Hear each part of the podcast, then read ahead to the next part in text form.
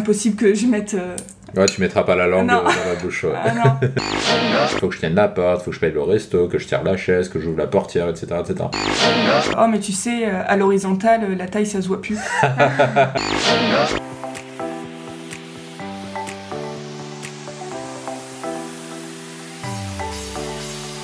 Bonjour à tous et bienvenue sur le podcast Expérience de séducteur proposé par Dragueur de Paris. L'émission Expérience de séducteur vous propose un contenu inédit pour vous aider à être plus à l'aise avec les femmes, être plus attirant et profiter à fond de votre célibat. Au cours de chacune des émissions, nous allons vous donner des conseils immédiatement applicables au niveau de la séduction, des sites de rencontres et de la psychologie féminine. Bonjour à tous les séducteurs, ici Mike, alias l'ancien timide devenu séducteur. Et aujourd'hui pour cette émission, je ne suis pas tout seul, je suis accompagné de Bernadette. Bernadette avec qui nous allons développer un sujet qui intéresse beaucoup de monde puisqu'il m'a été demandé par euh, justement euh, mon audience, donc les personnes qui sont abonnées à ma newsletter et dans mes différentes communautés. Aujourd'hui, on va parler des 7 défauts éliminatoires chez un homme au premier rendez-vous. Mais avant de développer ce sujet, Bernadette, je vais te laisser te présenter puisqu'on va animer ce podcast ensemble. Alors, donc, euh, moi, j'ai 23 ans, bientôt 24. Je suis euh, toujours étudiante et euh, j'ai vécu une longue relation de 5 ans et demi et je suis revenue sur le marché. euh, Le donc- marché. sur le marché au bout de 5 ans et demi avec une envie aussi de voir si je plaisais toujours et, et, ça s'est plutôt confirmé vu les réponses sur les sites de rencontres que j'ai pu faire. T'étais inscrit sur quel site de rencontre? Alors vu que c'était la première fois que je m'inscrivais sur les sites de rencontres, je les ai un peu tous faits. Ouais. Bien sûr le plus connu euh, Tinder. Après j'ai fait aussi euh, Adopte un mec, euh, enfin tout cela euh, Ouais. assez connu. Ouais. Surtout pour les filles vu que tout est gratuit. euh, Ah bah oui, euh, forcément. Et après, on parle d'égalité homme-femme. Donc toi, c'était surtout sur les sites de rencontre où Ouais, ouais, ouais. tu étais actif, c'est ça ouais. Donc ouais, ce que je trouvais intéressant euh, par rapport à ton parcours, c'est bah, bah, tu, tu sortais d'une relation. Ensuite, tu as eu une certaine expérience où tu as, rencontré un certain nombre de, de- de mecs. Et tu es un petit peu en plein dans la, dans la cible, si je puis dire, des, euh, gens qui nous écoutent, c'est-à-dire voilà, la, jeune étudiante de, bientôt 24 ans, encore à la fac, etc., qui est très jolie également, qui est très grande aussi. hein. Bon, le- on- les gens le voient pas, euh, puisque là c'est un podcast, mais euh, bon, tu, tu es quand même très grande, puisque tu Ouais. mesures euh, 1m77. Ouais, c'est ça.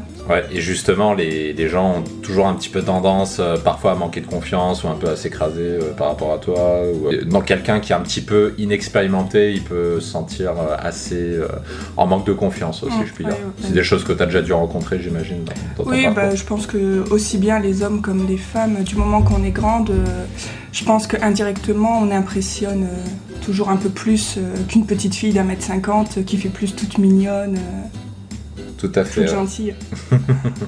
Bon, juste pour nos, que nos auditeurs le sachent, donc euh, avant de démarrer ce podcast, on a écrit un petit plan donc, euh, pour, euh, pour le sujet des 7 défauts éliminatoires chez un homme, un homme au premier rendez-vous. Donc avec Bernadette, on va enregistrer plusieurs podcasts. Celui-ci, c'est le premier. Donc on va parler des choses qui sont éliminatoires au premier rendez-vous. Ensuite, on va enregistrer un autre podcast qui, lui, sera dans la section premium. Et on va s'intéresser à l'après rendez-vous. Qu'est-ce que déteste une femme après le premier rendez-vous? Et comme ce sera une thématique qui est un peu plus, euh, un peu plus underground, puisque là on va parler de sexe, on va parler de choses un petit peu tabous, qu'il faut pas forcément mettre sur YouTube ou des médias accessibles à tous. Donc ça, on va le développer dans euh, un second podcast qui sera dans la chaîne Premium. Ça, j'en reparlerai à la fin.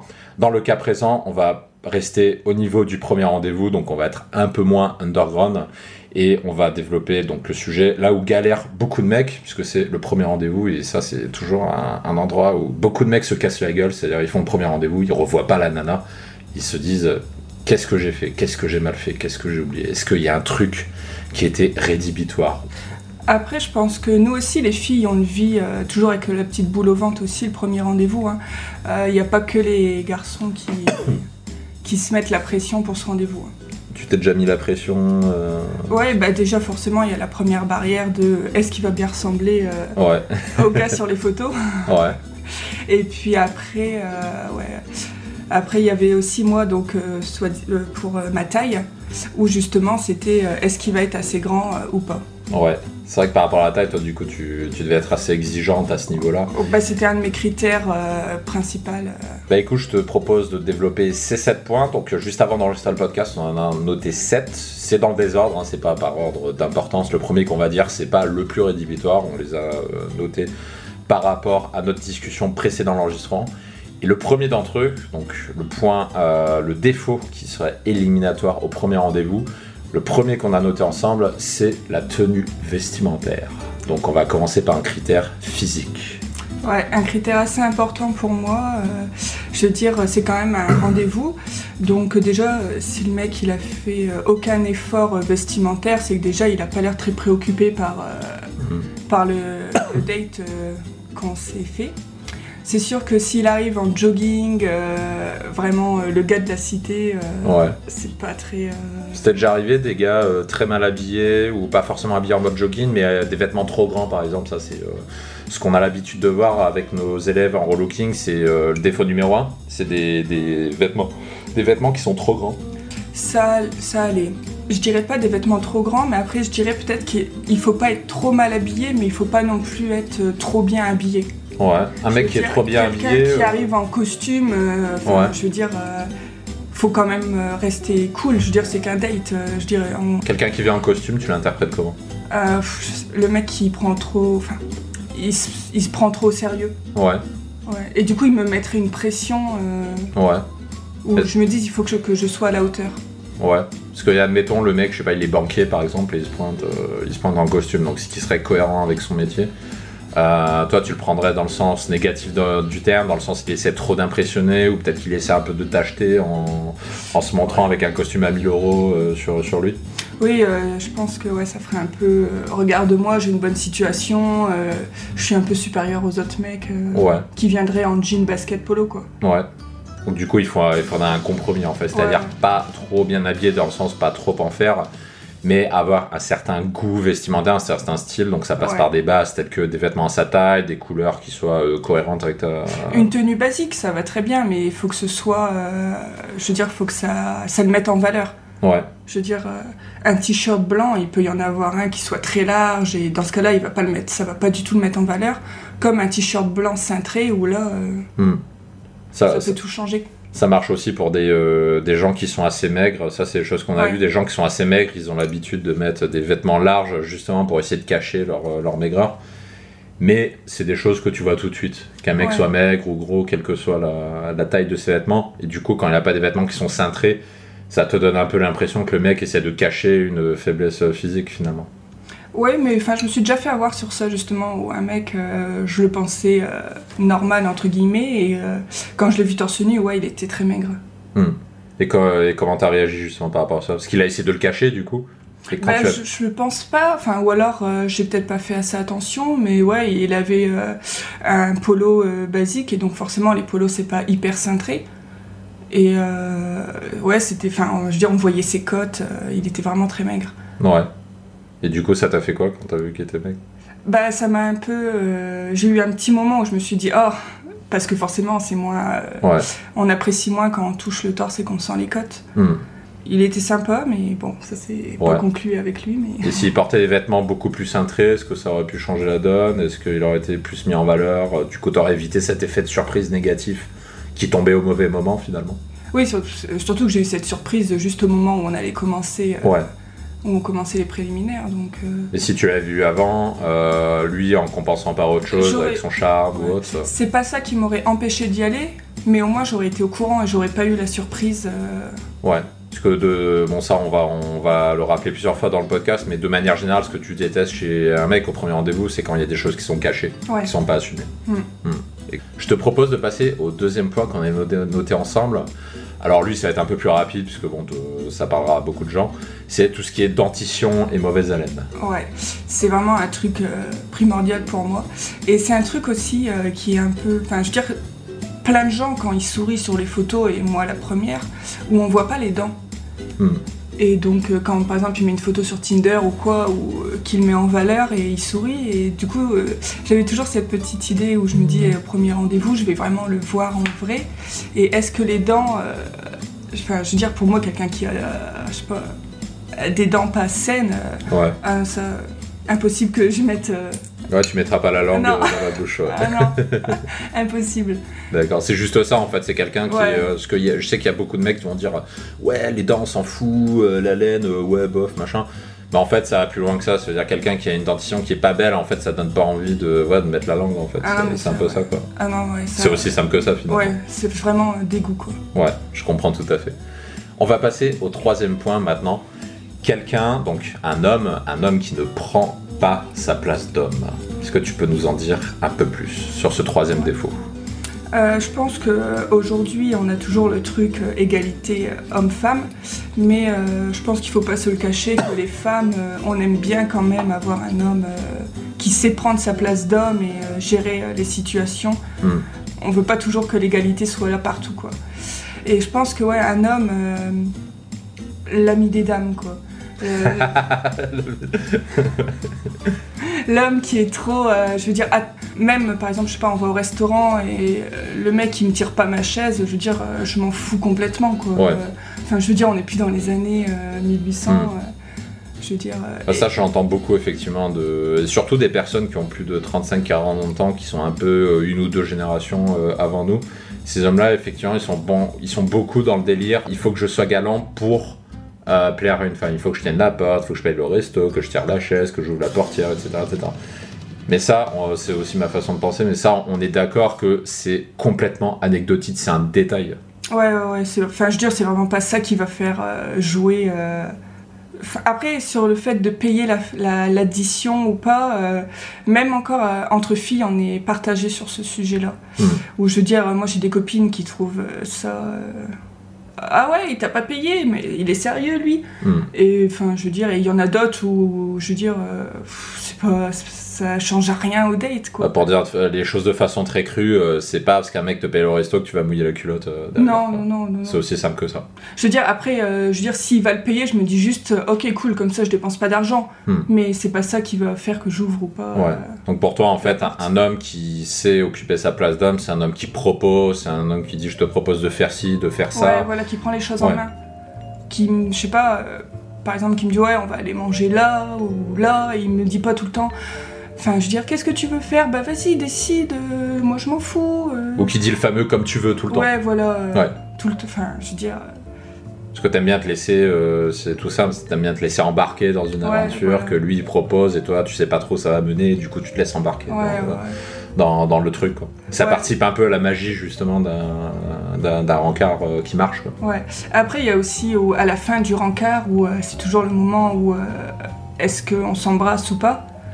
Et ça, j'avais vécu aussi où un mec, pendant le date, il était bien, il avait bien sa place d'homme, et au moment où on a quitté le resto, là, on aurait dit un petit enfant, quoi. Hmm. Il a tourné autour du pot pendant, je sais pas, un quart d'heure sur le parking, euh, où je voyais qu'il savait pas quoi faire. Ouais. Et je veux dire, là aussi, euh, même moi, du coup, ça m'a fait redescendre mon excitation, parce que je veux dire, au bout d'un moment. euh, Et après il avait essayé de t'embrasser. non, et du coup, au final, il m'avait fait la bise.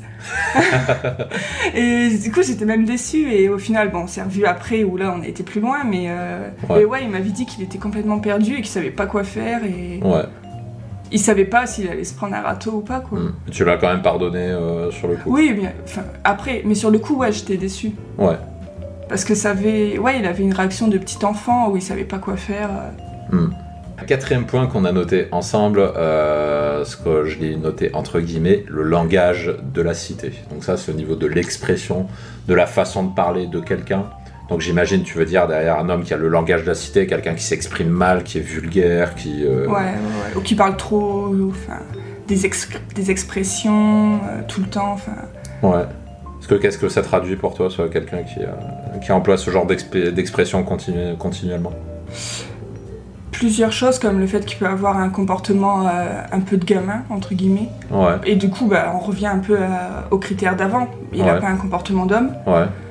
Et puis, euh, je veux dire, ça fait pas très. euh, c'est pas très excitant, quoi, un mec qui parle. euh, un peu comme les bolosses du quartier, quoi. Ouais. Je veux dire, c'est. Enfin, ça fait un peu comme quand on se fait draguer dans la rue. euh, T'as un 06, je veux dire, ça me fait penser à ces mecs-là, quoi. Ouais. Ça, ça, indirectement, ça, fait, ça donne une référence au niveau éducation aussi. Ouais, Quelqu'un qui parle comme ça, tu, sais que le mec, il- tu sais que le mec, c'est pas un bac plus 5, quoi. Ça- Ouais, ouais. Donc ça traduit beaucoup de choses en fait derrière. Tu dis le mec, ça se trouve, il a, il a que le brevet des collèges ou quoi.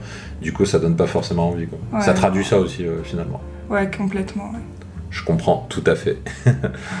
un autre point, euh, donc cinquième point, si j'ai bien compté, euh, s'il a des enfants ou pas. Donc, pourquoi le fait qu'il qu'un homme ait des enfants puisse te, te freiner?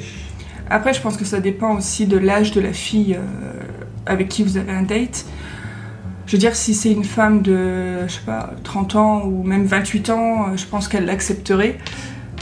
Mais après, c'est sûr que je sais pas si euh, vous, vous avez, euh, je sais pas, 28 ans et que vous avez un enfant et que vous essayez d'avoir un date avec une fille de, par exemple, je sais pas, 23, 24 ans comme moi, c'est un critère, mais qui est éliminatoire à 100%, quoi. Je Pourquoi justement? J'ai pas envie de me faire chier avec un enfant. Ouais. Je veux dire, euh, Hmm.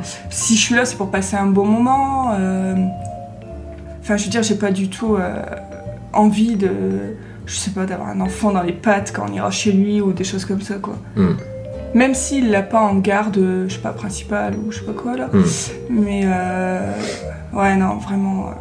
Ça te fait une contrainte en plus, alors que derrière, bah, il y a entre guillemets beaucoup d'autres mecs qui font la queue. ouais. Et du coup, bah, à moins que ce mec-là, il ait euh, vraiment un truc hyper différenciateur par rapport aux autres, je sais pas, il, il, fait, un, il fait un métier de taré, ou il est très beau, ou il s'habille euh, très très bien, je sais pas. Ouais, il faudrait euh, vraiment chose. quelque chose qui compense, mais euh, Ouais. quelque chose d'énorme, quoi. Mais sinon, si c'est un mec normal, bah, c'est Ouais. un, un défaut qui est, qui est éliminatoire direct, par- parce que synonyme de trop de contraintes, justement. Ouais, pour les, les Mais quand t'es jeune, Ouais, ouais, Quand pour une femme de 30 ans, là, c'est autre chose. ouais, bah oui. Je Hmm. pense que là, elle l'accepterait beaucoup plus. Effectivement, ouais. Sixième point, et là ce sera un peu plus spécifique à toi également, c'est quelqu'un qui est plus petit que toi. Donc ça on l'a dit euh, dans l'introduction du podcast, donc tu fais 1m77, donc assez grande, donc euh, assez intimidante pour euh, certains hommes. Alors est-ce que tu peux nous dire pourquoi un homme qui est plus petit que toi, pour toi c'est non? Bah déjà, pour un truc tout bête, je veux dire, une femme qui est féminine, elle aime mettre des talons.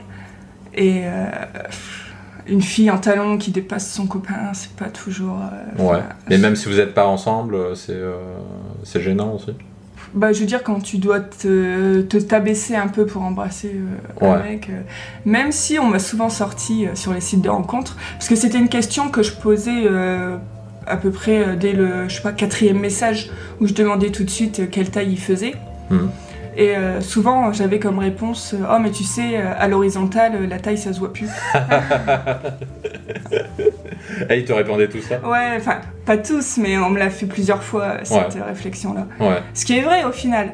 Mais, euh, Mais derrière, comment tu interprétais un mec qui te balance ça justement? Wow, Tu dis ça qu'il essaie de cacher sa vraie taille ou. Non, mais après, je pense que c'était un mec qui faisait genre, je sais pas, 1m70, un truc comme ça, qui était Ouais. pas petit en soi, Hmm. qui était juste petit comparé à moi. Ouais. Et euh, du coup, il le prenait plus à la rigolade. euh, Hmm. Pour essayer, moi aussi, je pense, de me faire rire et de me dire, bah, ça peut quand même fonctionner, parce que Hmm. à l'horizontale, au final, euh, ça se voit pas que t'es plus grande. Ça, ça joue pour toi aussi le, le- au niveau attirance? C'est-à-dire, est-ce que tu peux te sentir attiré par un mec plus petit que toi ou juste euh, c'est c'est quelque chose d'inconcevable euh, par la force des choses? Si, après, euh, je- par exemple, s'il a juste quelques centimètres, euh, c'est pas. S'il y a 2-3 cm de moins, c'est pas très ouais, grave. non, ouais. Par contre, davantage, euh, Ouais. ouais. Bah après ouais, je vais être euh, malheureuse aussi dans la façon où je pourrais pas mettre de talons, je pourrais pas être aussi féminine pour lui. Ouais. euh, Mais mê- même si c'est que pour une relation euh, de, de cul ou euh, entre guillemets, vous sortez, vous êtes pas censé sortir du lit ou de, ou de l'appart du mec ou du ce- tien. oui, ce sera moins un critère primordial, mais Hmm. là je pourrais faire plus d'efforts. Mais après c'est sûr que s'il fait 1m60, euh, non quoi. Dire donc 2-3 cm ça va, plus Ouais. par contre très éliminatoire pour un truc de couple. Ouais, Pour une relation de plan cul, ça peut encore passer, mais euh, faut que la personne compense par autre chose. Mm. Et euh, si c'est aller plus de aller, euh, 5-6 cm, là c'est c'est plus compliqué. ouais. Ouais, c'est très très compliqué, ouais, je comprends. On va passer maintenant au dernier point, euh, septième point, donc si euh, cet homme, donc si la personne ne parle que de lui. que ce soit en termes de vécu, c'est-à-dire moi je, moi je, moi je, ou alors en termes d'expérience euh, ratée avec les filles, avec ses précédents rencarts. Est-ce que tu peux nous en dire plus?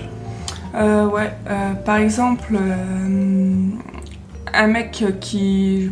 Je veux dire, c'est normal qu'au début, il parle un peu de lui en mode euh, ce qu'il fait comme métier, ses activités, euh, ses loisirs, euh, tout ça. Mais c'est sûr que bon, si jamais il s'intéresse jamais à moi, au bout d'un moment, ça va être un peu lourd, quoi. Mm. Je veux dire, moi, à part l'écouter, au bout d'un moment, ça va bien. Mm. Et euh, après, c'est pareil. Si par exemple, euh, il passe son temps à dire oui, les filles, euh, à chaque fois, tu leur payes le resto et ça va jamais plus loin, ou alors après le premier date, elle s'envoie plus jamais de messages, ou enfin, qu'il passe son temps à se plaindre des hmm. filles. Ouais, tu te fais chier quoi. Ouais, voilà. Ouais. après, on est, on, est, on est tous humains, on aime bien parler de soi. Mais c'est vrai qu'en coaching, je, je, dis régulièrement aux gens euh, intéressez-vous à l'autre, faites parler l'autre. Déjà parce que les gens aiment beaucoup parler d'eux, ça c'est humain. Et aussi parce que bah, ça te permet d'en savoir plus euh, sur l'autre sur personne, justement. Il faut quand même parler de soi, je veux dire, il faut que l'autre personne nous mm. connaisse. Mais euh, je veux dire, tu vas pas raconter toute ta vie et toutes tes expériences passées. Ouais. Tu peux faire un petit résumé de ta vie, mais il faut pas que ça prenne euh, hmm. tout le date, quoi. Hmm. Bah, bah, disons, le but, c'est quand même de connaître l'autre, donc toi, tu vas poser des questions sur l'autre, et tu t'attends que l'autre pose un peu des questions sur toi, ça va plutôt dans ce sens-là, plutôt que de faire des monologues sur, sur soi-même, finalement. Hmm. Ça, ça t'est déjà arrivé en rendez-vous, euh, des, euh, des, gens qui, ont, qui font des monologues sur eux, ou alors qui se plaignent tout le temps? Ça t'est arrivé souvent, ou ça reste assez rare? Pas forcément des monologues, mais... non, c'est quand même rare. Enfin, ça arrive, mais ou alors c'est qu'une partie du date, mais qui par exemple ouais, se plaignent de leurs anciennes euh, expériences euh, sur le fait que oui voilà les filles, euh, il y a tellement de, de compétition hmm. entre les mecs que je veux dire, mais après c'est vrai que nous les filles on a un peu cette chance où je veux dire on reçoit des matchs plusieurs fois par jour et hmm. je veux dire on a c'est nous qui faisons la sélection plus hmm. que les mecs. Je, Enfin, je veux dire, les mecs qui prennent ce qu'on leur donne, hmm. c'est pas eux qui font vraiment le premier choix. Et un mec qui se plaint justement de cette concurrence, de cette compétition, comment tu le ressens toi? Est-ce que tu le ressens comme euh, quelqu'un qui finalement manque un peu de dominance, qui se sent écrasé par cette euh, concurrence? Donc du coup qui serait entre guillemets plus faible que les autres? Comment tu ouais, bah forcément, il, passe, il, paraît, euh, il paraît plus faible que les autres. Il se fait écraser par les autres. Hmm. Euh, mais après, je veux dire, c'est à lui de prendre les choses en main et de se montrer parmi la masse de mecs euh, hmm. présents sur euh, les sites de rencontres, quoi. Hmm. déjà aussi bien au niveau des photos pour qu'il puisse y avoir un match, mais aussi, je veux dire, dans la discussion qu'ensuite il entame avec nous sur, les, sur le site. Quoi. Hmm. Parce que ça, c'est. J'ai souvent des. Euh, bah, quand, quand, on reçoit des, euh, donc chez Dragueur de Paris des, euh, des, candidatures de coaching, il y a souvent un amalgame qui est fait par les gens qui est de dire j'ai juste besoin de photos, après c'est bon. Plus rien à faire, tout est gagné, tout au béné. Ouais, c'est qu'une première partie. Les Mais c'est qu'une partie des photos. En fait, ça te permet juste de passer la première étape de la sélection. Hmm. Mais après, tout reste à faire. Ça, c'est ce que j'explique régulièrement aux gens qui candidatent, mais il y a beaucoup de mecs qui ont du mal à le comprendre encore. Mais ça, euh, c'est un truc que tu peux confirmer. Les photos, voilà, ça te permet de passer la barrière, euh, ce qui va me plaire ou pas. Mais après, il y a toute la partie textuelle qui est, euh, qui est hyper importante. Qui est hyper importante. Parce que sinon, je veux dire, si tu sens pas un peu de feeling déjà par message, enfin, je veux dire, si c'est que des messages, je sais pas, bateau, salut, ça va, tu fais quoi mm. Ou le mec qui dit ouais c'est dur ici ou ouais c'est difficile. Ou ce que j'ai vu, typiquement des mecs qui envoient des messages du type ouais c'est difficile de faire des rencontres. Un mec qui dit ça, qu'est-ce que tu ressens? Il prend pas sa place d'homme? Ouais, c'est un peu ça, finalement. Et c'est un aveu de faiblesse implicite, parce, que, parce que un mec qui a des rencarts tous les jours, est-ce qu'il va dire Ouais, c'est difficile de faire des rencontres? c'est un aveu finalement, un aveu comme quoi il, ben, il fait pas beaucoup de rencontres. Et il fait un peu le pauvre petit chien battu, quoi. Ouais. C'est un, peu l'impression que ça te donne justement. Hmm. Alors là, on va, on va terminer justement cette première émission.